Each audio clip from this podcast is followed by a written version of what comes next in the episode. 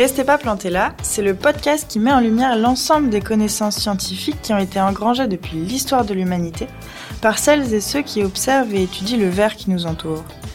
Réapprendre à connaître les plantes par le prisme des sciences. Voilà l'idée de cette émission pour vous faire voyager des sciences expérimentales aux sciences humaines et sociales en passant par les sciences naturelles.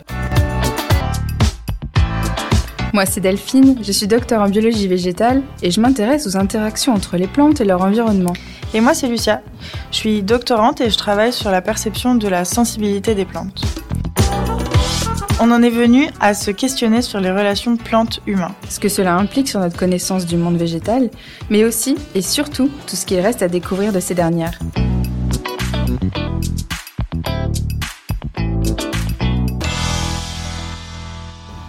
De quoi peut-on parler lorsqu'on nous rapprochons les notions sacrées et plantes?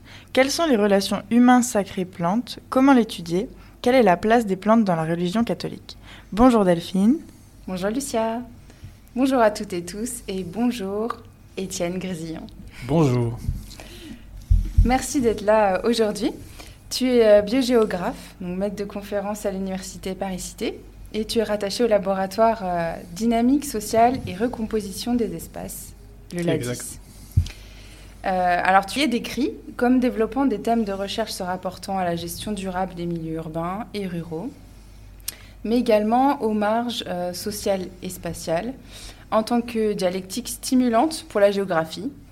Et euh, enfin, tu t'intéresses également aux relations entre religion et écologie, ainsi qu'aux services écosystémiques culturels. Est-ce que c'est bien ça? Totalement. tu vas ajouter quelque chose ou c'est assez complet? Bah, Disons que j'ai été, euh, je suis arrivé à l'université en 2011 et sur un poste de géographie rurale. Donc au départ, euh, c'était plutôt mon côté ruraliste et biogéographe qui a, été, euh, qui a intéressé l'université. C'est pas du tout sur les questions du sacré. sacré, c'était ma thèse, mais c'est pas ça qui intéressait l'académie, on va dire. Ce qui m'intéressait plus, c'était mon positionnement méthodologique et euh, le fait que j'étais à la fois géographe et que je m'intéressais aussi aux plantes et aux animaux. Et donc c'est ça, la biogéographie, c'est la question de la répartition des plantes et des animaux et de travailler sur ces regroupements entre euh, espèces, entre individus, et de comprendre pourquoi ils sont là et pourquoi ils sont pas là. Et donc de là, en fait, pourquoi le sacré? Euh, c'est parce que j'ai commencé en fait euh, en, M1, j'étais avec euh, ma directrice à l'époque qui me disait bon j'ai un sujet pour vous, c'est en Bretagne, c'est dans un jardin, c'est un très grand jardin, il voudrait que vous fassiez un inventaire floristique et faunistique et que vous repériez aussi l'aménagement et que vous fassiez un diagnostic aussi paysager. Et elle me dit mais il y a un petit problème, c'est que dans ce jardin c'est un jardin de communauté religieuse. Donc j'y suis allé et en fait, la première année que j'ai travaillé là-bas, en fait, c'est très bien passé, mais je butais toujours sur la dimension écologique parce qu'ici, quand on est sur un jardin, au final, bah, les plantes, elles sont plantées, elles sont choisies. Et en fait, petit à petit, je me suis rendu compte que finalement, derrière ces plantes qu'on voyait qui poussaient, bah, finalement, il y avait un aspect qui était très fort, c'est culturel. Il y avait des choix qui avaient été faits, et de plantes, d'aménagement, de paysages. Et tout ça avait une forte connotation euh, religieuse, en tout cas dans les pratiques. Et donc, ce qui m'a intéressé, c'est de voir en fait quels étaient les sous-bassements de ces pratiques et d'où ça venait euh, culturellement.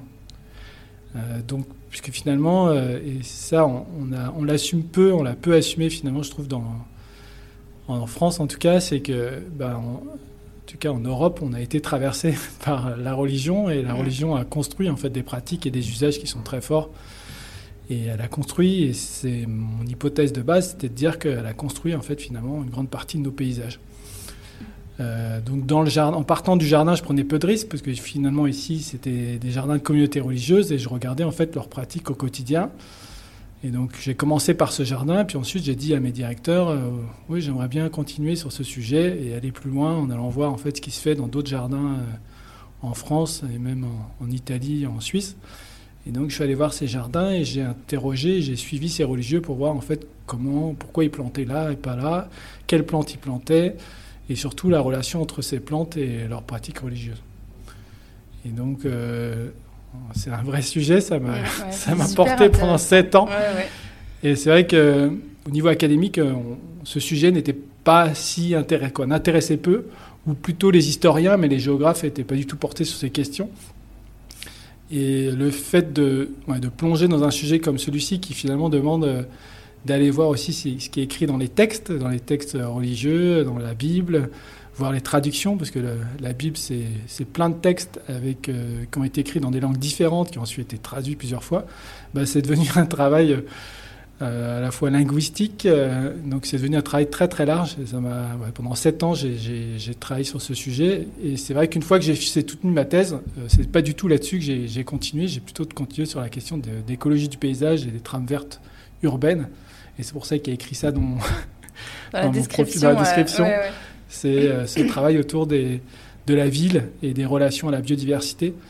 Euh, et là, j'ai pu être financé mm. en, en postdoc. Ok. Alors du coup, nous, voilà, c'est euh, Restez pas planté là cette émission. L'intérêt de te recevoir aujourd'hui, bah, dans un premier temps... Parce que tu co-diriges ma thèse. Voilà, donc c'est mm. toujours sympa. On sait que tu es quelqu'un de sympa, donc ça va être un bon moment. Et, euh, et, parce que justement, on va pouvoir aborder tous ces sujets euh, euh, entre bah, la plante et la perception du sacré qu'on peut en avoir, sacré occidental, plutôt lié à la religion.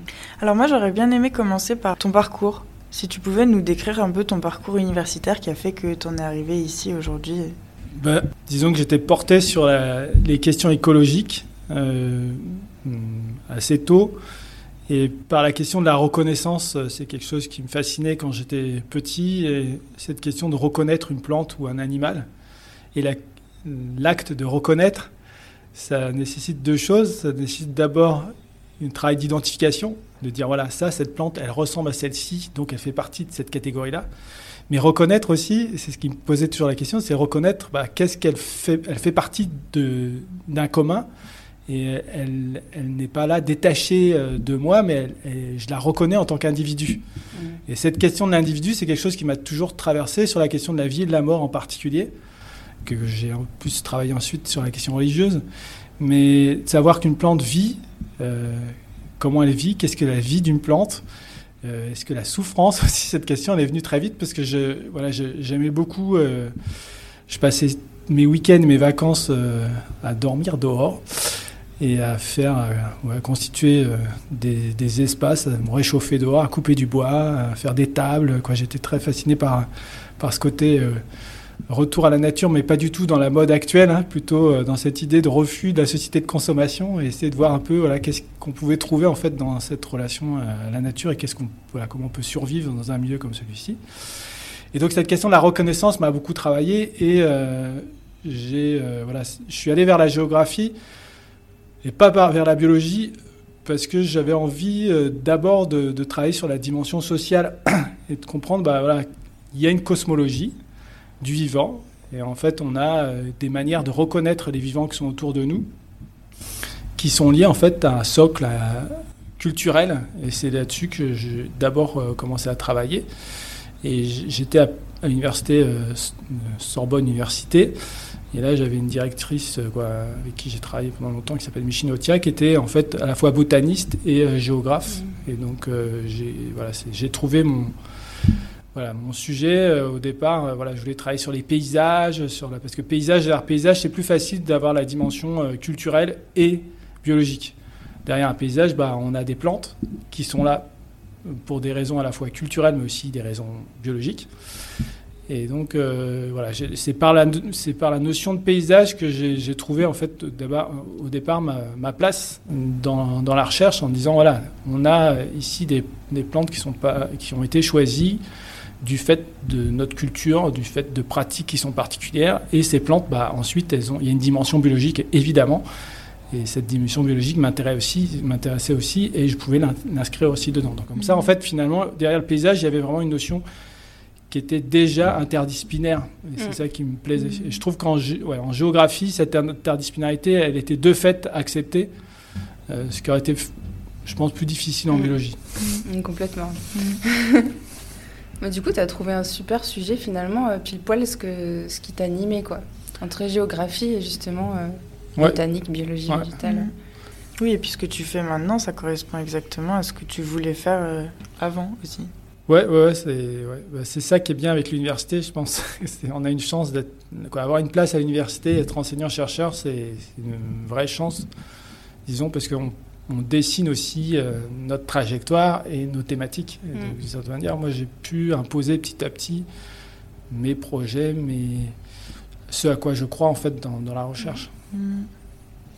Alors du coup, on aime bien. Il y a une question qu'on aime bien poser, c'est, euh, mais tu as déjà un peu répondu. Alors peut-être tu vas pouvoir compléter un peu, mais euh, c'est quelle est ton histoire avec les plantes? Donc tu nous as parlé, voilà, un petit peu de quand tu étais plus jeune, euh, cette relation que tu avais avec la nature, le fait de reconnaître une plante, c'est-à-dire je te connais, mais en plus j'ai conscience que tu es là et voilà, la reconnaissance. Euh, et euh, est-ce que tu peux aller un petit peu plus loin dans la relation que tu peux avoir avec elle aujourd'hui et voilà ce qui, enfin, comment cette relation a évolué? Bah, Là, je crois que c'est en partie grâce à l'interdisciplinarité que j'ai, euh, évolué ces dernières années, et en particulier grâce à François Bouteau. Mm. c'est sûr que à la fois, puis grâce à Patrick Laurenti également, ça veut dire que à la fois la dimension génétique euh, l'évolution et de voir en fait finalement qu'on a une trajectoire historique. Donc là, je parle bien du terme historique parce que pour moi c'est important et que la vie en fait c'est une trajectoire. C'est une trajectoire de vivant qui coévolue et de voir en fait finalement que bah, si on retrace l'histoire de la vie, bah, les humains, les animaux, les plantes elles faisaient partie d'un même ensemble. Donc ça, il y a une vraie question. Il y a une question euh, évidemment. Euh, génétique, mais il y a une question aussi historique, quoi. Et mm. en quoi, en fait, et qu'est-ce qui nous reste, en fait, de cette trajectoire? Et ça, c'est surtout ça qui, moi, qui m'intéresse aujourd'hui, c'est de savoir qu'est-ce qui nous reste de, de cet organisme primaire dans lequel on était tous, euh, mm. et que finalement, on n'est pas détaché. Et ça, c'est une critique que je fais, c'est un peu facile, mais je trouve qu'on s'est surtout intéressé par ce qui nous distinguait, c'est-à-dire que la botanique et les sciences taxonomiques bah, s'intéressent à ce qui fait différence, en fait, la différence entre les plantes, euh, entre chaque espèce, entre chaque famille, chaque genre, etc. Mais moi, ce qui m'intéresse, c'est plus qu'est-ce qui fait commun entre toutes les espèces. Euh, voilà. Qu'est-ce qu'on a en commun avec elles finalement? Qu'est-ce qui nous rapproche? Qu'est-ce qui nous rapproche? Et donc le fait d'accepter de, qu'on fasse partie d'un commun, bah, je pense aussi ça, ça peut faire évoluer les pratiques. Et c'est ça qui m'intéresse, c'est de voir, et ça c'est sur quoi je travaille depuis 10 ans maintenant, depuis mon postdoc. Donc il y a eu le Grenelle de l'environnement qui a imposé et qui a mis sur le euh, devant de la scène la question de la biodiversité. Et dans les aménagements, euh, en particulier les espaces verts, et puis aussi avec la question des trames vertes euh, et bleues en France, donc l'écologie du paysage. Et on a en fait, le ministère a à porter le discours sur la biodiversité, sur la diversité des espèces. Et moi, ce qui m'intéressait, c'est de voir en fait comment ça rebondissait à la fois dans l'aménagement, mais aussi dans les pratiques euh, des habitants. Donc des habitants en ville, mais aussi des habitants agriculteurs. Donc, ça fait partie des deux populations avec lesquelles j'ai travaillé. Mais à Paris, par exemple, donc on avait commencé en 2010 à distribuer des questionnaires euh, avec euh, donc des, Parisiens dans les espaces verts, avec euh, un échantillonnage qui reposait sur des types d'espaces verts qui étaient différents. On était dans des espaces verts très architecturés, domestiqués, type jardin à la française, dans d'autres espaces qui étaient plus spontanés, dans lesquels on valorisait. Parce faut voir en fait que depuis 2010, on a commencé à mettre en place des espaces verts qui étaient en fait je mets entre des guillemets, mais euh, il y avait des, espaces en spontané où on valorisait en fait des plantes qui venaient là toutes seules, ou en tout cas qui poussaient toutes seules, c'est plus ça. Et donc il y a eu le jardin euh, André Citroën, dans le jardin André Citroën, il y a le jardin en mouvement, mais il y a eu aussi le jardin naturel au sud du Père Lachaise. Donc ça, c'est des espaces, euh, ou alors, et puis il y, a aussi la petite ceinture, dans lequel en fait on a valorisé le spontané. Donc on a fait des questionnaires dans ces espaces. Et on a essayé de voir en fait comment le Parisien, sans employer en fait le terme biodiversité, comment le Parisien mais, concevait la diversité des espèces et ce qu'il comprenait, qu'est-ce qu'il voyait, quel était l'intérêt de ce terme et qui, d'un point de vue politique, pouvait porter en fait des, politiques, des, des aménagements euh, pour cette biodiversité. Et ce qui est intéressant, c'est qu'on voit en fait qu'il y a une vraie évolution dans la perception de la biodiversité depuis 2010 et qu'il y a une évolution des mentalités de ce questionnaire, on a continué à le distribuer. Et on voit qu'en fait, au départ, bah, le terme d'université renvoyait à peu de choses. Et euh, en fait, il y avait un petit groupe d'habitants qui euh, étaient porteurs euh, et qui comprenaient exactement de quoi on parlait et qui étaient défenseurs en fait de cette diversité et qui en avaient une pratique quotidienne et qui étaient surtout finalement des femmes C'est ça qui est intéressant, c'est de voir qu'en fait, il y avait vraiment quelque chose d'assez genré en fait dans les années 2010 où on voyait très bien qu'il y avait une pratique de la diversité des espèces. Diversité des espèces, là, c'est le terme scientifique, mais une, euh, une volonté euh, de, euh, de voir des plantes différentes et aussi une relation qui se tissait en fait entre ces habitantes et ces plantes et une acceptation aussi de, de l'individu, des autres individus, en tout cas un regard porté sur ces autres individus. Donc ça, il y avait une petite population. Et ce qu'on a vu en fait courant 2000, quoi, dans les années 2010 jusqu'aux années 2020, c'est petit à petit, un changement de ces perceptions et des représentations et qu'on voit que finalement, euh, ça commence à être euh, beaucoup plus largement distribué. Il y a beaucoup plus d'habitants en fait qui aujourd'hui savent ce que c'est et en fait euh, ont conscience des enjeux mmh. autour. alors c'est vrai que les îlots, les, îlots de chaleur, quoi, les îlots de fraîcheur, ça c'est quelque chose qui sort beaucoup, mais aussi cette question des, des, enjeux de la préservation des espèces de l'enjeu des mobilités des espèces qu'elles puissent se déplacer, c'est des choses en fait qu'on percolé en fait sur tout le courant. Donc comme quoi en fait ça me Là, je suis plutôt positif dans le sens où je pense qu'en fait, le, politique peut arriver euh, euh, à, créer des espaces euh, et des pratiques d'ouverture sur le monde végétal et sur le monde animal. Et avec la question de la biodiversité, bon, ça avance lentement, mais il n'empêche qu'on voit petit à petit une vraie ouverture à ces enjeux de l'urbain parisien. Et alors l'autre exemple, parce que j'ai donné la piste au départ, la question que vous avez posée, je dis j'ai travaillé sur les habitants des, villes, mais aussi les agriculteurs. Les agriculteurs aussi, donc j'ai travaillé avec eux dans deux projets différents. Un qui s'appelait Patermen dans une ANR, où on travaillait sur euh, la biodiversité dans les, dans les champs d'oliviers et de vignes, et on essayait de voir en fait si euh, quelles étaient la perception de la biodiversité dans ces espaces. Et euh, on allait jusqu'à compter les espèces et aussi compter et aussi euh, faire des diagnostics euh, de biodiversité pour voir en fait s'il euh, y avait une forte biodiversité, si c'était lié à des pratiques et des représentations de nos agriculteurs. Et donc à l'époque, en fait, on s'était rendu compte qu'on était parti d'une hypothèse facile, c'est-à-dire ah dans les champs où il y a le label agriculture biologique, on aura une plus forte biodiversité. Et en fait, on s'est rendu compte que c'était beaucoup plus complexe que ça. C'est-à-dire qu'en en fait, euh, vous avez euh, certaines pratiques qui sont biologiques qui sont en fait très intensives en termes de pratiques et qui finalement utilisent des produits chimiques, parce qu'en fait la distinction entre l'agriculture conventionnelle et l'agriculture euh, biologique, c'est juste produits chimiques de synthèse. Et derrière synthèse, ça pose des questions, mais voilà, c'est que le synthèse qui fait la différence. Et c'est vrai que l'utilisation des produits, elle peut être, elle peut être intensive dans l'agriculture biologique. Donc on avait dans certains champs très peu de diversité d'espèces. Mais euh, et par contre, dans des agriculteurs qui sont conventionnels, on s'est rendu compte qu'il y en avait qui avaient des pratiques beaucoup plus ponctuelles en termes d'utilisation des produits, parce que c'était cher et aussi parce que ça leur renvoyait aussi à des pratiques anciennes.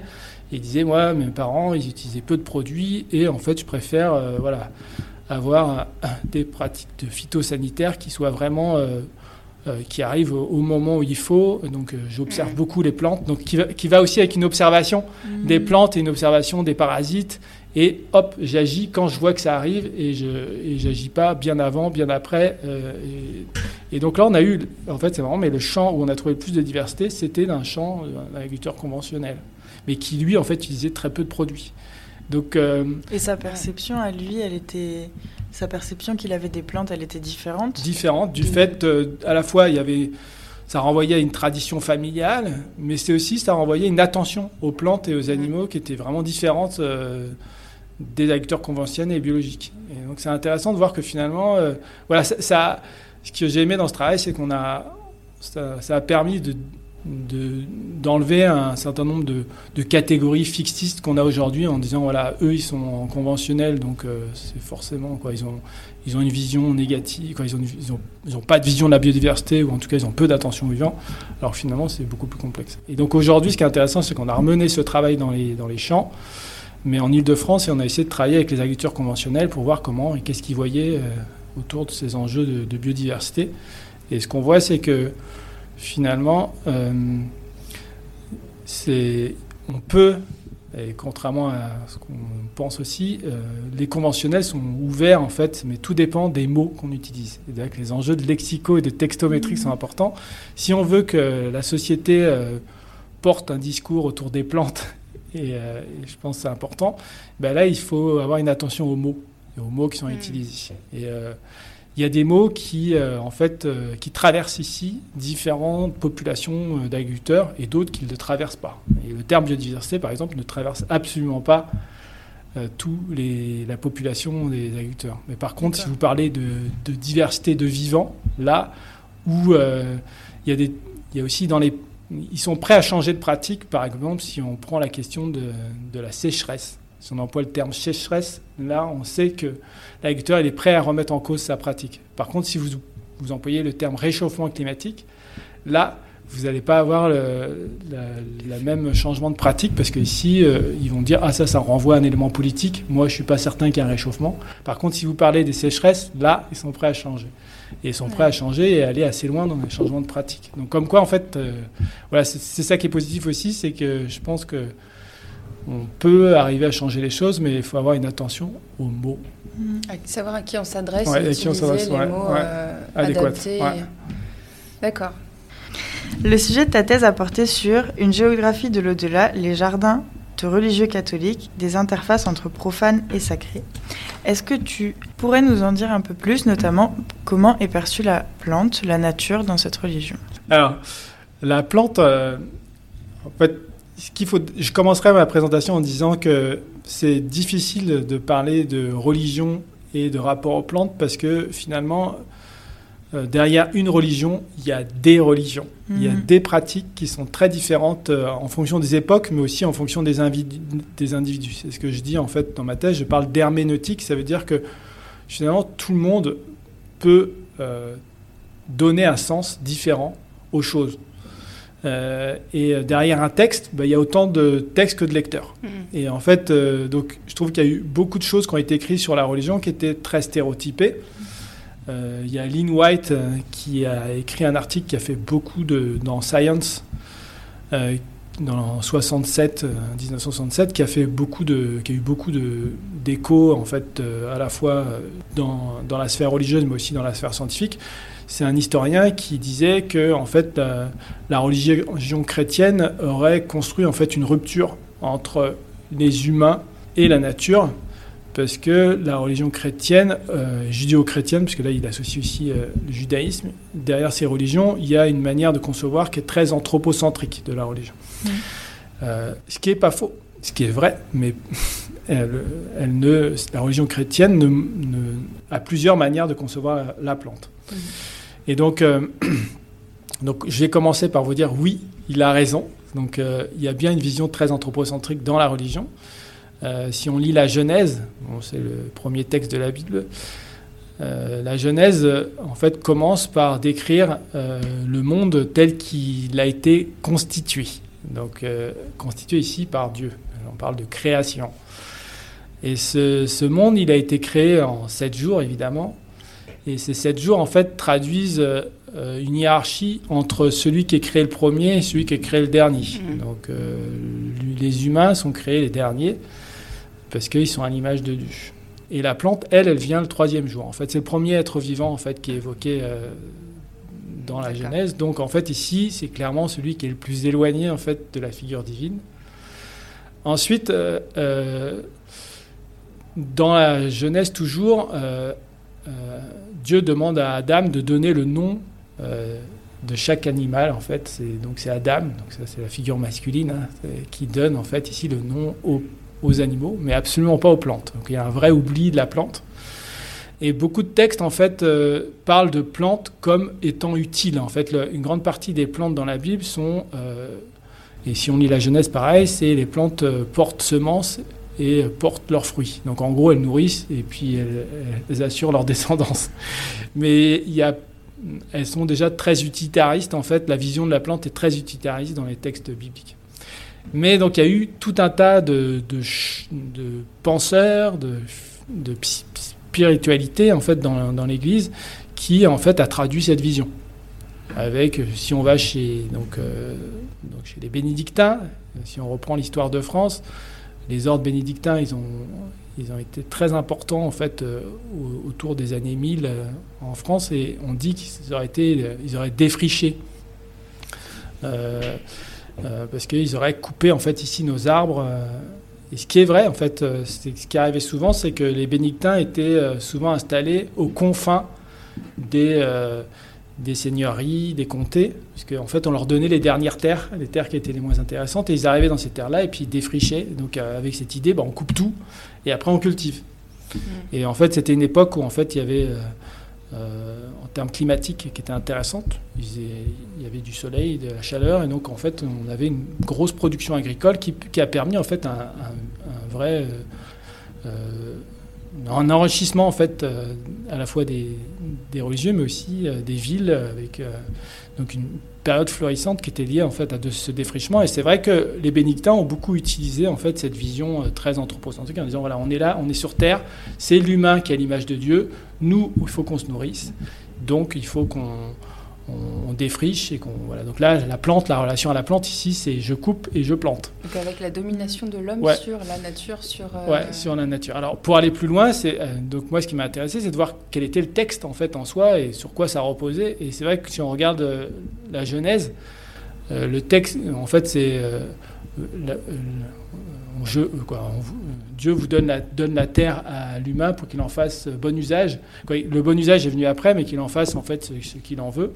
Et le terme qui est utilisé, le terme euh, originel, c'est kabash, ça veut dire marcher sur. Donc en fait, euh, il y avait bien une vision très. Euh, mais bon, après, il faut le rapporter aussi aux peuples qui ont écrit ce texte, qui se mm. retrouvaient en fait dans des univers qui étaient très arides, des climats, voilà, est au Moyen-Orient. Donc euh, c'est vrai que la survie ici, elle est importante et donc euh, évidemment qu'il faut planter euh, pour nous. Il faut profiter des moindres endroits où il y a de l'eau pour mhm. pouvoir planter. Donc là, il y avait une vision très anthropocentrique, mais et qui a en fait été majoritairement utilisée, je pense, dans l'Église. Et ce qui est vrai, on peut, on peut quand même dire que majoritairement dans l'Église chrétienne, dans les Églises chrétiennes, et majoritairement dans le catholicisme, il y a eu en fait cette, cette vision de d'homme dominant et que la Terre en fait était à disposition des, humains. Mais il y a d'autres, euh, voilà, il y a un est important, c'est qu'il y a d'autres textes dans la Bible et il y a eu d'autres spiritualités qui elles ont euh, en fait euh, une vision plus anémiste de, je dirais du de la nature avec cette idée que en fait Dieu est le créateur. Donc déjà si on dit Dieu crée, derrière ce qui crée, bah, c'est à l'image de Dieu. Et donc cette image, ça peut être à la fois à l'image, donc là c'est plutôt symbolique, mais ça peut être aussi, il est l'agent de cette diversité, donc il participe. Donc là il y a deux visions, il y a une vision qui est immanente, donc immanente ça veut dire que c'est concevoir que le divin, il est dans cette nature, et donc quand une plante pousse, finalement c'est Dieu qui l'a fait pousser. Et transcendantale, qui est plutôt cette idée qui a été dominante, c'est cette idée que Dieu, en fait, il domine tout, mais il domine tellement qu'en fait, il, quand on regarde une plante, il n'est pas révélateur de la plante, parce que Dieu il est au-dessus de tout ça, et nous, on ne peut pas faire le lien entre cette plante et Dieu. Hmm. Et donc, il y a eu une vision très immanente de la plante, dans, du divin, dans le sens où on a, il y a eu, si vous lisez les psaumes, les psaumes, en fait, euh, il y a une grande partie des psaumes qui, en fait, euh, qui parlent des plantes euh, en faisant un lien direct avec le divin et en disant qu'elles sont là parce que Dieu, euh, il est derrière leur croissance, derrière leur beauté, derrière. Et donc là, il y a eu euh, des franciscains, en fait, euh, François d'Assise, dont le pape a mm. choisi le nom. Lui, en fait, il a insisté, mais c'est pas le seul. Il y a aussi des femmes. il y a eu deux guerres de Bingen, il y a eu tout un tas de. Mm. Voilà, de, de, religieux qui ont, qui ont dit bah non, non, attendez, en fait, la nature qui est autour de nous, elle est le reflet direct ou indirect de divin, mais en tout cas, il faut lui porter une attention. Euh, et donc même François d'Assise disait, euh, dans les jardins, il faut toujours laisser une partie où la nature s'exprime euh, seule, sans qu'on intervienne. Et cette tradition a été conservée chez les franciscains. Ça veut dire que les franciscains, ils ont souvent en fait dans leur jardin une partie où ils laissent en spontané et, pour eux, ce qui est important, c'est d'observer en fait ce spontané qui change en fonction des saisons, qu'est-ce qui pousse, qu'est-ce qui pousse pas. Donc là, c'est vraiment une autre attention au vivant. Et cette attention, elle, a, elle, a, traversé les franciscains, mais elle a traversé aussi d'autres ordres religieux, et elle elle n'a jamais disparu vraiment en fait. donc aujourd'hui, elle ressurgit, et je dirais que le pape François insiste beaucoup, a insisté beaucoup dans son encyclique, Laudato aussi, où il, insiste sur ce fait que finalement, attention, voilà, derrière cette nature, il y a une figure divine et l'homme, il n'est pas là pour dominer. Et euh, il, y a, évidemment, euh, euh, les humains ont eu des effets néfastes en fait sur les écosystèmes, sur la Terre telle qu'elle est aujourd'hui. Donc il faut une prise de conscience en fait de ces effets néfastes. Et donc sur les plantes, bah, ça, clairement, quand on dit ne pas intervenir sur un jardin, ça veut dire quoi? Bah, Ça veut dire les laisser pousser mm. et, et, les prendre en fait comme un individu en soi. Et donc, il y a eu des prières, tout un tas de choses qui ont été écrites autour de ce, vivant spontané. D'accord. Alors, du coup, euh, parce que, bon, là, le, nom de cette émission, c'est Sacré Plante. Alors, sacré, moi, j'ai cherché. Ça viendrait du latin sacer, ce qui ne peut être touché sans être souillé ou sans souiller. Alors, du coup, moi, je trouve ça. Si on parle de plantes, enfin de nature sacrée, donc par extension de, de plantes sacrées, euh, je trouve que ça vient un peu en contradiction avec ce que tu disais dans la première partie, c'est-à-dire que euh, l'homme serait dominant par rapport à la nature. Comment on peut considérer dans ces cas-là que les plantes sont sacrées? Est-ce qu'il y a un lien entre les deux? Ou est-ce que c'est plutôt justement dans euh, le côté religieux qui laisse s'exprimer la nature que là, on a cette notion de plante sacrée? Bah, Je pense que le sacré, en fait, pour moi, on a pris le terme sacré parce qu'à la fois, il ne renvoie pas qu'à la dimension religieuse. Euh, en fait, le sacré, ça peut être aussi dans des spiritualités, mais ça peut être aussi dans des actes euh, qui n'ont pas de connotation directe euh, avec un divin. Donc ici, c'est cette action de, de respecter. Alors ça peut aller avec plein de termes différents, mais c'est de porter une attention, avoir un respect, avoir peur. Mmh est effrayé, euh, mais en fait, c'est d'avoir, en fait, face à ces plantes, d'avoir un, temps où, en fait, on, expectatif, où on, on, se dit, tiens, il renvoie quelque chose de plus fort que moi. Et ce plus fort, il a plein de, il, a, il peut avoir plein de figures différentes, quoi. Il peut avoir des figures euh, euh, totémistes, anémistes, chrétiennes bouddhiste, voilà, il y a tout un tas de religions. même scientifique, parce qu'on on a de toute façon des limites. On cherche toujours à connaître plus, mais... Euh, bah, moi, je me suis un peu renseignée du coup sur toi, sur les sites, euh, différentes descriptions, tout ça. Et en fait, sur le site de la Sorbonne, Université, tu es décrit comme euh, décloisonnant les frontières entre écologie et société. Alors moi j'ai deux questions dans cette description. La première c'est, on parle beaucoup d'écologie, mais qu'est-ce que c'est vraiment l'écologie? Bonne question. Et la seconde, c'est euh, est-ce que tu pourras ensuite nous parler de cette frontière et comment on peut envisager donc de vivre sans? Alors, euh, bah, l'écologie, c'est la science euh, de la maison. Donc, donc la, science qui considère finalement le monde à différentes échelles comme étant des maisons pour les vivants, mais qui conçoit ces relations entre ces vivants entre eux, mais aussi ces vivants avec tout ce qui est milieu euh, physique, donc les, la terre, euh, le climat. Euh, donc c'est cette science d'interrelation qui permet, qui, est, qui, a, en fait, qui est finalement assez récente, puisque c'est au 19e siècle, mmh. et qui, en fait, sur un plan conceptuel, a été souvent en fait délimité ici par des concepts qui viennent plutôt de la biologie. On parle des écosystèmes. Euh, donc écosystème, c'est un système dans lequel on, travaille sur ces relations entre ces vivants, qui en fait euh, pose pour beaucoup de problèmes quand on est un géographe, parce que à quelle échelle on parle euh, d'un écosystème, en fait, si on veut le rattacher à un espace, c'est compliqué, puisque finalement, quand on travaille, commence à travailler sur les espèces, mais on va très souvent, vos espèces dépassent votre écosystème. Donc, il n'y a jamais vraiment de limite. Donc, un géographe, il est, il est troublé. Mm. Euh, donc, euh, et ensuite, on se rend compte que cet écosystème, il est très historique. Et ça, c'est l'apport en fait des, des sciences humaines. C'est qu'en fait, euh, c'est très dynamique un écosystème. Et c'est dynamique. Et cette dynamique, elle peut être, si on parle de mares, par exemple, des mares, une mare, bah, il y a un été, elle est présente, l'autre, elle l'est plus. Et derrière les mares, pourtant, il y a une très forte variété d'espèces. Mais donc, mhm. d'un coup, il y a un été, il n'y a plus aucune espèce, il n'y a plus d'eau. C'est arrivé l'été dernier, et beaucoup de mares ont disparu. Et derrière ces écosystèmes de mares, bah, il y avait euh, plein de batraciens, il y avait des libellules, et tout ça disparaissent d'un coup. Et ça, en fait, l'histoire de la nature, l'histoire des écosystèmes, elle, est faite en fait de ces moments de rupture.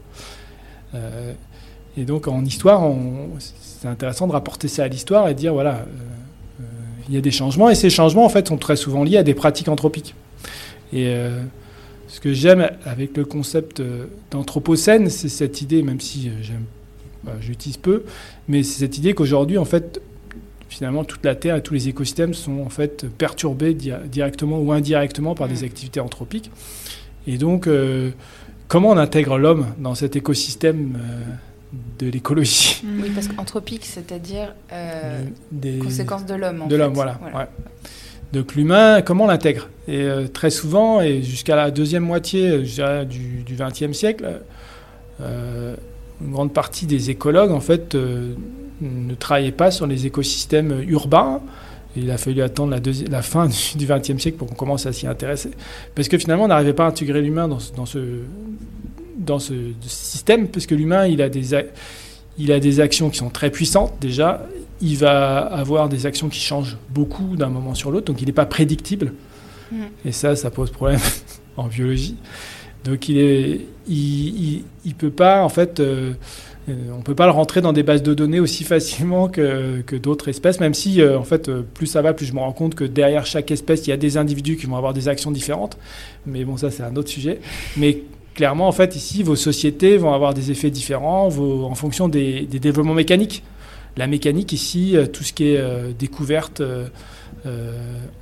en outillage, dans le jardinage. Par exemple, moi, j'aimerais trop porter une thèse autour des effets de la tronçonneuse sur les paysages en France la tronçonneuse a clairement changé les paysages en France. Et euh, on voit aujourd'hui, en fait, l'arrivée de cette tronçonneuse a transformé nos paysages. Maintenant, on coupe un arbre en, 10 minutes, même pas. Mm-hmm. Avant, il fallait du temps, il fallait des spécialistes. Euh, voilà, euh, tout le monde ne pouvait pas aborder. Maintenant, n'importe qui peut avoir une tronçonneuse. Bon, même si je crois qu'il y a un permis maintenant. Mais en tout cas, c'est voilà, il y a un permis. Mais donc, voilà, ici, nos écosystèmes sont fortement liés aux pratiques. Et donc, c'est pour décloisonner dans le sens où je pense que si on veut comprendre nos écosystèmes, il bah, faut aussi comprendre euh, les sociétés, leur culture, mm. Euh, leur outillage. Euh, et ça, ensuite, on...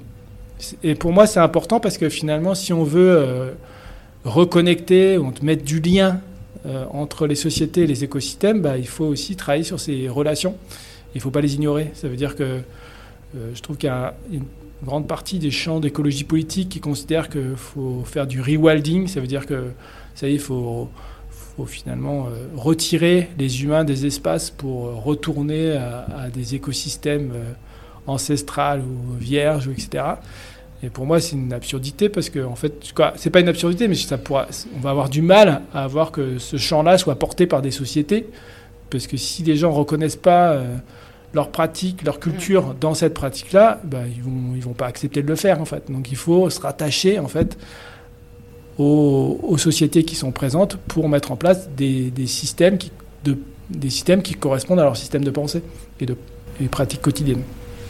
Alors, euh, pour revenir un petit peu sur, euh, sur euh, le côté interdisciplinaire que tu évoquais tout à l'heure, tu collabores avec des biologistes, donc toi, toi-même tu es biogéographe, mais des biologistes purs, des écologues j'imagine, qu'est-ce que, selon toi, ces collaborations entre sciences humaines et sociales, sciences expérimentales ou même sciences naturalistes euh, peuvent apporter euh, aux recherches et sur les plantes actuelles en général et à la perception qu'on peut en avoir aujourd'hui ben Là, j'irai dans la même direction tout à l'heure. je pense que l'intérêt des sciences humaines ici, c'est de, de rattacher les, les éléments à la culture, à l'époque. Euh, et euh, je pense qu'en fait, déjà, on peut commencer en disant, voilà, les mots, déjà, chaque mot, en fait, est porteur de sens, et des sens qui sont différents. Donc derrière la, les sciences humaines, il y a cette acceptation du fait que un terme, il est historique. Donc euh, un mot qui est utilisé, il a une date, il a été créé par quelqu'un et il a une histoire d'interprétation, d'utilisation. Et derrière la science, euh, il y a des concepts qui sont nés et qui sont pour moi historiques. Il va dire, mais je pense que la biologie est une science historique euh, au même titre que la géographie. Et donc, c'est une discipline qui a des concepts, des notions qui vont évoluer en fonction des époques. Hmm. Et le fait d'accepter ça, déjà, ça permet de. Euh, bah, déjà de, mettre une certaine humilité aussi, de, de, comprendre que finalement, euh, on, est. On peut pas, on n'est pas détaché des méthodes qu'on a et de l'époque dans laquelle on est. Et je pense que si euh, l'intelligence des plantes aujourd'hui, euh, ce, terme il émerge, c'est aussi parce que l'époque est prête à entendre, euh, en tout cas la, la société contemporaine est prête à entendre que derrière les plantes, il y a une certaine agentivité, une certaine intelligence, une certaine manière d'appréhender l'espace, des comportements qui, sont adéquats par rapport à des situations. Et donc euh, ça, ça permet en fait, je pense déjà aux, biologistes euh, de, de, sur leur propre concept et de voir d'où ils sont et d'où elle vient leur idée euh, et, les limites aussi de ces idées. Ça veut dire que finalement, on est toujours lié à nos outils et à nos concepts. Et pour dépasser ça, il ben, faut déjà savoir qu'on est on est enfermé dedans. Mm. Et donc là, la relation en fait entre les sciences humaines et les sciences biologiques, je pense qu'elle est importante parce qu'elle permet en fait de, de, clarifier, de clarifier les sens des mots et euh, de clarifier aussi euh, les sens des mots. Ça veut dire d'accepter aussi qu'il y ait plusieurs sens et qu'il n'y en a pas qu'un. Et la polysémie, en fait, elle existe. La langue française, c'est une langue, euh, c'est une langue avec beaucoup d'homonymes. Mais en fait, elle, est finalement assez pauvre en termes de vocabulaire, et donc on a, on a peu de vocabulaire et on s'enferme. C'est une langue euh, intéressante parce que justement c'est une langue de la poésie, puisque finalement derrière chaque terme, on a plein de sens. Et donc le fait d'accepter tous ces sens, bah, ça permet à mon sens d'avancer et d'aller plus loin dans la conceptualisation et dans la compréhension du vivant. Et ensuite, bah, les sciences humaines, elles sont là aussi pour, euh, pour montrer euh, les effets des sociétés humaines sur, sur les écosystèmes ou sur la nature ou sur euh, le vivant. Euh, derrière, vous voyez, j'ai utilisé trois mots différents qui ont trois sens différents, mais derrière le mhm. terme vivant, il m'intéresse beaucoup aujourd'hui parce que je trouve que c'est un terme qui est intéressant, le fait d'accepter qu'il y ait une communauté de vivants. Euh, et ça, c'est fort, et je trouve que d'un point de vue conceptuel et d'un point de vue pratique, c'est très intéressant, et je pense que au niveau des politiques publiques, je pense qu'on peut aller plus loin dans l'utilisation de ce terme, parce que vivant, la vie, euh, la vie, pour moi, c'est quelque chose qui, euh, qui est partagé par les humains, mais qui est partagé aussi par les autres espèces, et qui, en fait, est quelque chose de profondément euh, vécu par tout le monde, et qui, en fait, est corrélé à la mort aussi. Et relier, en fait, la vie à la mort, c'est aussi accepter et aussi comprendre, en fait, que finalement, dans nos pratiques, dans, on, peut avoir des effets en fait sur les vivants et sur la mort des autres. Et ça, en fait, je pense qu'en agriculture, par exemple, euh, le terme vivant est un terme qu'on pourrait plus utiliser euh, pour des politiques agricoles. Mm. Euh, parce qu'ici, les agriculteurs, quand on parle de vivant, ils sont prêts à comprendre que finalement, bah, leur blé, il est vivant, que en fait, lorsqu'ils ont des, utilisent des herbicides, des pesticides, bah, ils interviennent sur le vivant et en fait, ils provoquent la mort. Et provoquer la mort, ça, c'est quelque chose qui, en fait, qui peut aider à changer les pratiques. Donc, euh, voilà. Donc, les mots, en fait, ici, ils ont des effets différents. Hmm. Mais j'aime bien, euh, j'aime beaucoup cette euh, idée enfin, de comprendre qu'on est tous face à la mort, en fait. On est tous hmm. des vivants face à la mort. Et, ouais. Et ça, je trouve que la, la religion, pour revenir au débat de tout à l'heure, ce que j'ai. En fait, j'ai été fasciné par les gens qui croient. En fait, c'est quelque chose qui me fascine parce que je ne crois pas, mais parce que je ne comprends pas comment on peut croire. Et cette fascination a fait que c'est pour ça que je me suis intéressé à ces, religieux. Et euh, moi, ce que j'ai beaucoup apprécié dans, euh, et ce que j'apprécie toujours en fait dans les religions, c'est qu'elles ont un discours autour de la mort qu'on trouve plus aujourd'hui ou peu euh, dans la littérature ou même dans les, dans les séries. Quoi. Si on regarde la, télé, ou c'est, un tabou la mort, c'est un vrai tabou. Et je trouve que la religion, euh, les religions euh, ont euh, des, des, discours, des modèles, des, qui, sont, qui peuvent être aidants et qui peuvent aussi comprendre pourquoi on a eu des pratiques comme celle-ci et pas comme celle-là. Et je trouve que le respect de la vie, bon alors, c'est intéressant ce qui sort dans les religions autour de ce respect de la vie. Après, parfois, ils sont allés un peu loin. Mais je trouve qu'en fait, travailler sur cette manière de, concevoir la vie et de, concevoir la mort et de, comprendre aussi que finalement la, vie elle se finit, il y a une fin. Et euh, si on lit la Bible, elle finit par l'Apocalypse. L'Apocalypse c'est une fin. Et euh, cette fin, c'est un vrai, euh, c'est un vrai discours sur qu'est-ce qu'il peut avoir après ou pas après. Mais la Jérusalem céleste, on finit en fait, la, la, Bible finit par une ville. Donc voilà, le modèle de la Bible, c'est la fin du monde, c'est une ville. C'est une ville dans laquelle, ça je finirai parce que ça peut vous intéresser, dans cette ville, il y a des arbres. Et ces arbres, ils fleurissent en fait euh, chaque mois, ils fleurissent, donc ils produisent des fruits chaque mois. Et en fait, ils sont au centre en fait de cette ville. Et donc le modèle de la ville verte qu'on a aujourd'hui ressemble finalement au hmm. modèle de la Jérusalem céleste. Donc c'est intéressant de voir en fait que nos modèles qu'on a aujourd'hui, ils rebondissent euh, ou ils se transforment, mais ils ont déjà eu une existence dans d'autres euh, dans d'autres systèmes et que euh, voilà la, la, mort elle est elle est travaillée, elle est expliquée, elle est euh, formalisée dans, dans, des textes et la religion en général n'a pas fait le défaut là-dessus. En tout cas, elle a essayé de, de, mm. porter une attention à la vie et à la mort. Et, voilà. et, philosophiquement, je trouve que c'est vraiment intéressant et même anthropologiquement, dans la pratique aussi au quotidien, le fait d'accepter que voilà, on est des vivants et qu'on provoque la mort et on peut choisir qu'est-ce qu'on fait, qu'est-ce qu'on provoque euh, au quotidien. Est-ce qu'on est qu'on a on tue cet individu ou l'autre? C'est une vraie euh, c'est une vraie question et je trouve que ouais, ça mérite d'être posé aujourd'hui. Mais d'ailleurs, c'est marrant parce que ça me fait penser, euh, pour ceux qui ont un jardin ou même des plantes chez eux, euh, quand la, plante finit par mourir, oh là là, j'ai pas la main verte, c'est un échec horrible. voilà, mais, bon, peut-être c'était euh, juste la fin de sa vie. c'est vrai. En fait, on a du mal à vivre ce genre de choses, mais pourtant, euh, ben, voilà, faut aussi l'accepter parfois, je pense. Bah, la mairie de Paris a aujourd'hui souvent des résistances en fait pour discuter avec certains agents de la mairie lorsque en fait ils doivent couper pour des raisons sanitaires des arbres, il y a une forte résistance en fait dans un nombre d'habitants qui disent voilà là vous faites un, un, homicide, vous tuez ici euh, des plantes, euh, il faut voilà et donc euh, maintenant ils ont ils travaillent beaucoup la signalisation pour mm. expliquer pourquoi ils le font etc. Avant ils le faisaient beaucoup moins mais là il y a ils sentent qu'il y a une résistance de plus en plus forte en fait des habitants et, et une projection ici, même de l'anthropomorphisme en fait. On peut aller mm. plus loin en fait sur cette idée que concevoir que la plante elle est comme comme les, hommes, comme les humains. Et ça, ça m'importe beaucoup aussi. Et ça, c'est ce que je trouve intéressant aussi dans dans la biologie, c'est qu'elle elle permet aussi de ne pas tomber dans l'anthropomorphisme. Mm.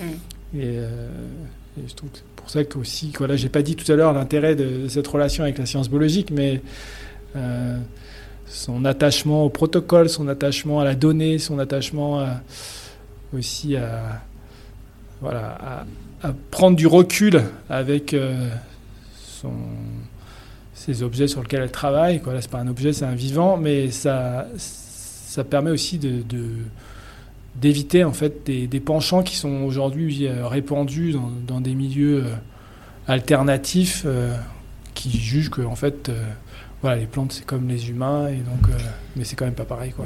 Ma, prochaine question, c'est euh, j'ai entendu parler du terme sacraliser la nature. Et j'arrive pas à savoir ce que ça veut dire, sacraliser la nature, parce qu'on est carrément dans un autre domaine que l'anthropomorphisme. Pour moi, c'est encore une étape au-dessus. Ouais. Bah, sacraliser ici, c'est considérer que euh, les plantes sont ce qui vont nous. Là, je prends le. Je, critique un peu la, collapsologie, ou en tout cas tous ces courants-là, qui euh, le rewilding, et puis aussi tous les euh, tous les mouvements en fait de retour à la nature, qui en fait vont considérer que bah, c'est les plantes en fait ou les animaux qui vont nous sauver. Euh, et donc, euh, la fin du monde, euh, si on veut éviter la fin du monde, c'est retrouver une bonne relation avec ces plantes et, et que c'est elles qui peuvent nous sauver en fait d'une certaine manière. Et donc là, je critique finalement les Aujourd'hui, vous avez tout un courant, même en anthropologie, qui considère que finalement, et même en philosophie, qui considère qu'il faut aller chercher dans les religions animistes euh, euh, d'Amérique du Sud ou d'Afrique euh, des, solutions pour les plaquer en Occident et pour, pour changer nos pratiques. Mais moi, là, je pense qu'il y a de l'anachronisme, parce que déjà, c'est dans une autre époque. Euh, il y a aussi de l'ANA spatiale ou de l'ANA géographique, parce qu'en fait, ces modèles, ils sont nés en fait, dans des espaces qui ne sont pas les nôtres, d'un point de vue climatique, mais aussi d'un point de vue de la population et de la, du nombre d'habitants qu'il y a dans, ces, dans ces villages euh, d'Afrique, d'Afrique ou d'Amérique du Sud qui ont pu fonctionner en fait avec ces modèles animistes. Mais j'ai beaucoup de mal à voir ces concepts naître en fait euh, dans notre civilisation occidentale. Et voilà, donc sacraliser, pour moi, c'est cette idée de considérer que euh, derrière euh, ce, on, donne en fait du divin, on y porte, on, considère que ces plantes euh, ont un pouvoir, un pouvoir mmh. pour nous sauver ou pour en tout cas sauver l'humanité. Oui, c'est les placer dans ce contexte. Alors que finalement, en plus, euh, c'est très anthropocentrique parce que finalement, les plantes, elles sont pas là pour nous sauver. Hein. elles sont d'abord là pour se sauver elles-mêmes. et donc, euh, voilà, c'est, je pense que. voilà. Oui, et puis parce que justement, donc il y a cette notion de sacraliser la nature, donc on en parle, on parle de sacré, mais pourtant les plantes, eh ben, elles sont historiquement et culturellement considérées comme inférieures. Oui, mais pas dans toutes les. Là, les, anthropologues vous le montreront, pas dans toutes les cultures. Pas dans, toutes les... C'est vrai que oui. En fait, on a, avec Denis Chartier, euh, on avait invité des Kogi. Donc, euh, c'est des Indiens de Colombie qu'on a fait venir euh, en France, dans le Diwa. Et l'idée, c'était qu'ils fassent un diagnostic territorial, donc qu'ils viennent et qui, en fait, décrivent en fait l'espace, le territoire, et qui qui ensuite nous disent voilà, le territoire, euh, il est comme ça, il est constitué comme ça. Et nous, euh, avec Denis et Cléa Bilodo, on était allés dans le même espace et on avait regardé, on avait fait un diagnostic, mais aussi en tant que géographe, et regardé comment il était constitué, etc. Et c'est vrai que ça, c'est intéressant de mettre en dialogue, en fait, euh, ces cultures anémistes avec notre culture scientifique et de voir un peu comment on peut dialoguer et comment ça nous permet aussi de, de repositionner nos concepts, notre manière de voir et de voir un peu comment on peut considérer autrement en fait ces plantes, euh, ces animaux. Et c'est vrai que derrière ces kogi, en fait, il y a une plante, c'est plus qu'une plante. Une plante, c'est, euh, elle est présente parce que ici, euh, il y a un esprit, il y a, il y a quelque chose qui porte sa, sa dynamique végétale. et et ensuite, provoquer sa mort, c'est d'une certaine manière avoir des effets sur l'ensemble en fait euh, du système du, de vivant. Et euh, donc, euh, c'est des effets en chaîne en fait. Si on, tue un individu, une espèce, ensuite, bah, ça va avoir des effets sur d'autres espèces. Donc, ils mhm. acceptent en fait ici, il y a bien une dimension systémique.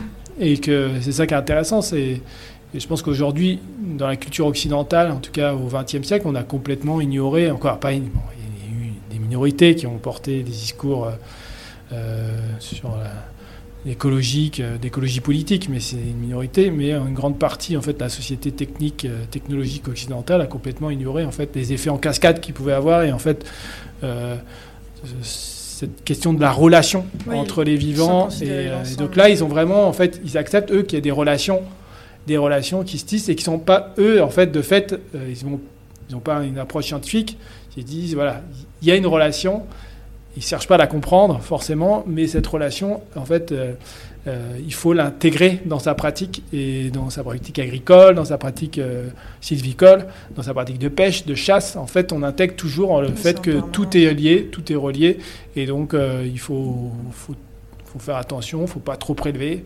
faut, faut, toujours aussi veiller à ce qu'il y ait un renouvellement il ne parle pas de ressources, hein.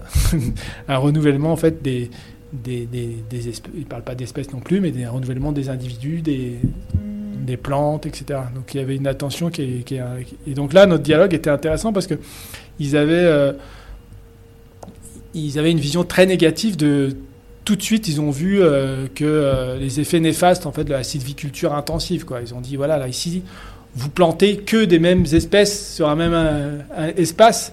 Euh, ça peut, pour eux, ça, ça, ne pouvait que pas fonctionner parce que derrière ces arbres, il y a toujours d'autres espèces qui sont associées. Et là, ils les voyaient pas. Et ils disaient bah voilà, non, là, cet écosystème, il est fait pour pour mourir. Il n'est pas fait pour vivre parce que finalement, il n'y a pas, il a pas tous les toutes les autres espèces qui étaient en général liées à ces espèces dans, ces espaces. Donc euh, ils ont en fait la dimension écostémique, ils n'en parlent pas, mais ils l'avaient de fait euh, dans leur modèle. Quoi. Dans leur modèle, il y avait des, liens, des relations, et en fait, ces plantes, elles n'étaient pas là parce qu'elles avaient décidé d'être là, elles étaient là parce qu'il y a tout un tas d'autres espèces qui les ont aidées à être là. Et donc ça fait que ça change. Après, leur rapport à l'eau aussi, il y avait un rapport à l'eau qui est extrêmement intéressante, que nous, on a complètement euh, perdu aussi au cours du XXe siècle. Euh, nous aujourd'hui, euh, bon là ça commence à changer avec les six canicules qu'on a vécues depuis 7 ans, mais en fait on avait un rapport à l'eau comme une ressource éternelle. Et eux en fait tout de suite ils ont regardé, ah tiens là il y, y, a un cours d'eau, tiens là il y a un point d'eau. Tout de suite, attention aux sources et aux, endroits où l'eau était présente, en disant voilà, là, il faut porter une attention particulière parce que l'eau, elle, elle, elle, surgit là, et donc euh, il faut faire des pratiques particulières autour de ces espaces, il faut les préserver, il faut porter une attention particulière. Et c'est vrai que si on regarde l'histoire de la religion, des religions en Occident, auparavant, évidemment, la source, c'était un, espace, euh, mm. c'était un espace sacré ici. Euh, en fait, il y avait des sources, des sources sacrées qui permettaient de soigner, de purifier. Et ça, on l'a perdu complètement donc à la fin, au XXe siècle, même au 19e, 20e siècle, on a complètement parti ces pratiques. Je dis pas qu'il faut revenir aux pratiques du 19e. Hein. Mm. Je dis juste que cette, cette attention portée à l'eau, elle, est intéressante et il faudra peut-être changer peut-être le discours qu'on a dessus, mais voilà, travailler sur, son, modifier la modifiant la perception. On est déconnecté de tout ça. Il faut juste reconnecter voilà, c'est ça. ce rapport à, la nature et euh, aux plantes.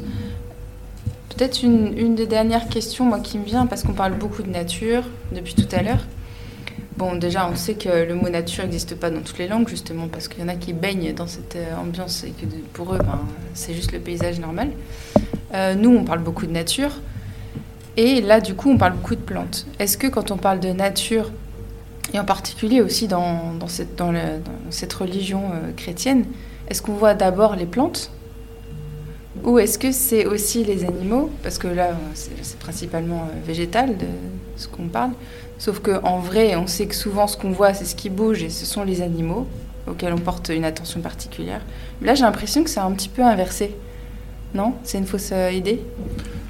Euh, Non, je dirais que c'est ambivalent. C'est comme tout à l'heure quand on a parlé de la, relation euh, des églises chrétiennes ou, juives par rapport à la domination, à la nature, etc.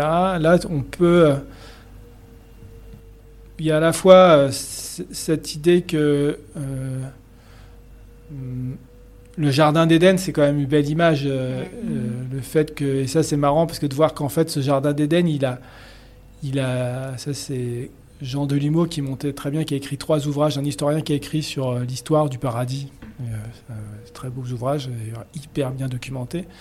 Et il montre très bien en fait que, en fait, les jusqu'à l'époque, euh, à la fin de l'époque médiévale, euh, une grande partie euh, des, des élans de, de, découverte étaient portés par cette envie d'aller chercher le jardin d'Éden, ce jardin où Dieu était présent et Dieu organisait en fait cet espace. C'était l'espace dans lequel euh, il y avait des relations avec Dieu, mais des relations aussi euh, idylliques entre les humains, euh, les jardins des délices, les jardins de la reconnaissance de l'homme et des relations homme-femme. Et donc en fait, cette quête en fait du jardin, c'est quand le jardin est quand même l'espace initial en fait de, la Bible et de la tradition biblique qui a traversé le judaïsme, le christianisme, mais aussi l'islam. Et donc c'est le modèle en fait euh, de la relation euh, primaire, primordiale Et, euh, et donc ça, c'est clair que en fait, le jardin, c'est ça que j'ai montré dans ma thèse, mais le jardin, c'est le noyau, c'est le bijou en fait des jardins religieux. Quoi, c'est le bijou des monastères. C'est le bijou euh, en général, c'est l'espace qu'on, le dernier qu'on voudra vous montrer quoi.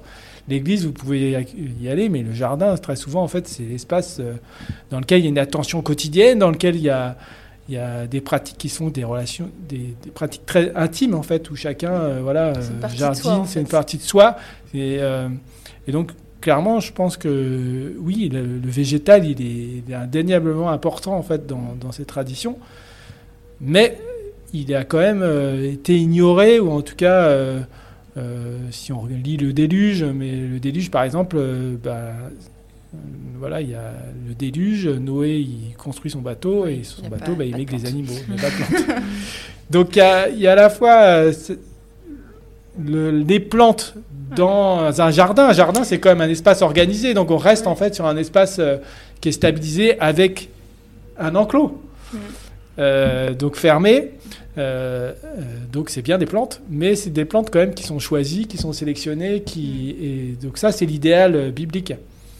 Mais euh, il n'y a pas le même rapport entre la plante et le, enfin l'humain plante et l'humain jardin. ouais c'est ça. Et donc là euh, c'est des plantes, des plantes qui sont plantées. Mm. Et ensuite, bah, le- les plantes spontanées, ici, les, les, les forêts, en fait, ont souvent des images plutôt négatives. hein, si on lit la Bible, euh, voilà, les, ou les, plutôt les, ouais, tous les pères de l'Église, tout ça, en fait, ils, en fait très souvent, le, le- voilà, la forêt, c'est quand même l'espace... euh, c'est un espace maléfique, c'est l'espace, euh, voilà, on prend des risques, euh, sécurité, etc. Donc là, le végétal, il renvoie pas qu'à des images positives. hein il renvoie aussi.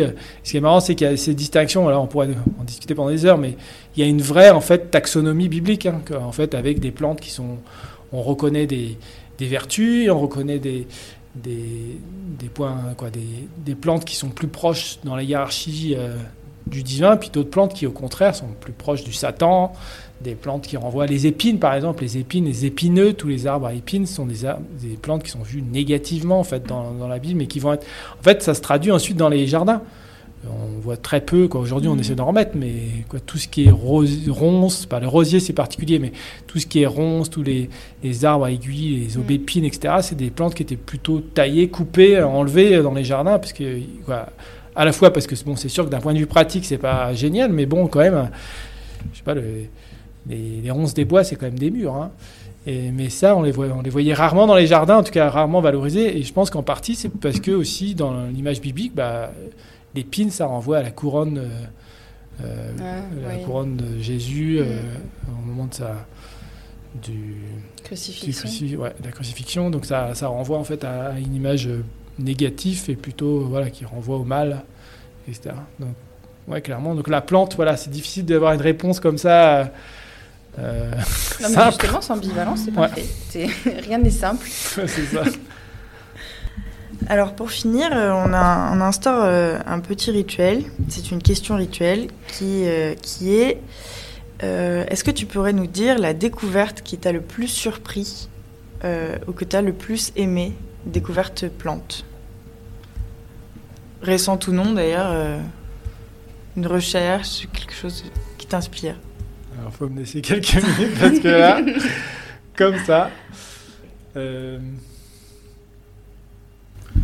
Non, et- tu vois, il y a l'exemple du lichen, mais c'est classique. Il y a l'exemple euh, qui me fascine parce que quand tu vois, en fait, euh, ces lichens que tu peux retrouver à 7000 mètres d'altitude ou dans des conditions qui sont climatiques qui sont extrêmes, à la fois euh, sur les questions de température ou de sécheresse ou etc. et qu'ils arrivent à résister en fait à, à ça du fait qu'en fait c'est une symbiose, Mm. une symbiose complexe. Mm. Euh, Ouais, plantes, champ... plantes, enfin, champi- algues, ouais, champignons. algues, ouais. champignons. C'est fascinant en fait de voir en fait que grâce à cette association, bah, on est capable de, ouais, c'est des plantes qui sont capables de vivre dans des déserts, dans des, sur des limites de glaciers, euh, sur des et de voir en fait que la vie s'est adaptée dans des milieux extrêmes comme ça en en choisissant en choisissant quoi. Pas choisissant c'est pas un choix mais C'est- finalement la- ce qui a permis ce qui a permis cette, ce- cette adaptation dans ces milieux bah, c'est bien euh, une symbiose. Mm. et ça c'est génial d'une certaine manière. C'est quand même c'est quoi pour moi ça prouve quand même que voilà travailler sur ces relations travailler sur euh, non plus en essayant de chercher de distinguer les plantes, en faisant une taxonomie, en faisant, mais en travaillant au contraire sur ce qui fait relation, ce qui, ce qui, ce qui donne la vie et ce qui permet de survivre. Ça, pour moi, c'est important. Je pense que, voilà, on regarde voilà, l'histoire humaine aujourd'hui et, les effets de cette humanité sur sur les écosystèmes, sur le climat, etc. Bah, voilà, travailler sur euh, cette capacité euh, voilà, de, plusieurs espèces de prendre, de, se mettre en relation et de, résister et de constituer un, organisme, c'est fascinant. Donc euh, voilà, c'est plutôt un discours encourageant, mais c'est de montrer que finalement la vie, elle est, elle est forte et elle, a, une capacité d'inventivité qui est, incroyable. Quoi. Donc c'est ça qui me fascine tout le temps, en fait, c'est de voir en fait que voilà, il y a une inventivité, il y a une agentivité, il y a et même en ville, dans des milieux qui sont extrêmement contraints, extrêmement secs, extrêmement euh, perturbés par les activités anthropiques, on continue à voir des renards dans le bois de Vincennes, on continue à, euh, on continue à avoir des plantes qui poussent euh, sur du bitume, alors que l'été, on est autour de 50 degrés au sol, et ça pousse quand même, avec, très peu d'eau. Voilà, on a, des plantes qui arrivent à s'adapter à des conditions extrêmes et qui arrivent à s'adapter à, en fait, à, ces perturbations qui sont extrêmes euh, portées par, par les humains et par, par son activité. Quoi. Donc ça, c'est fascinant. Ben, on te remercie énormément, Étienne. On a passé un très bon moment. Bah, de même, c'était bien. Franchement, c'était top. Mm. Bah, ben, J'ai aussi appris plein de choses. on espère que vous avez passé un bon moment avec nous. Et, on vous donne euh, rendez-vous pour la prochaine émission. En attendant, restez, pas, plantés là.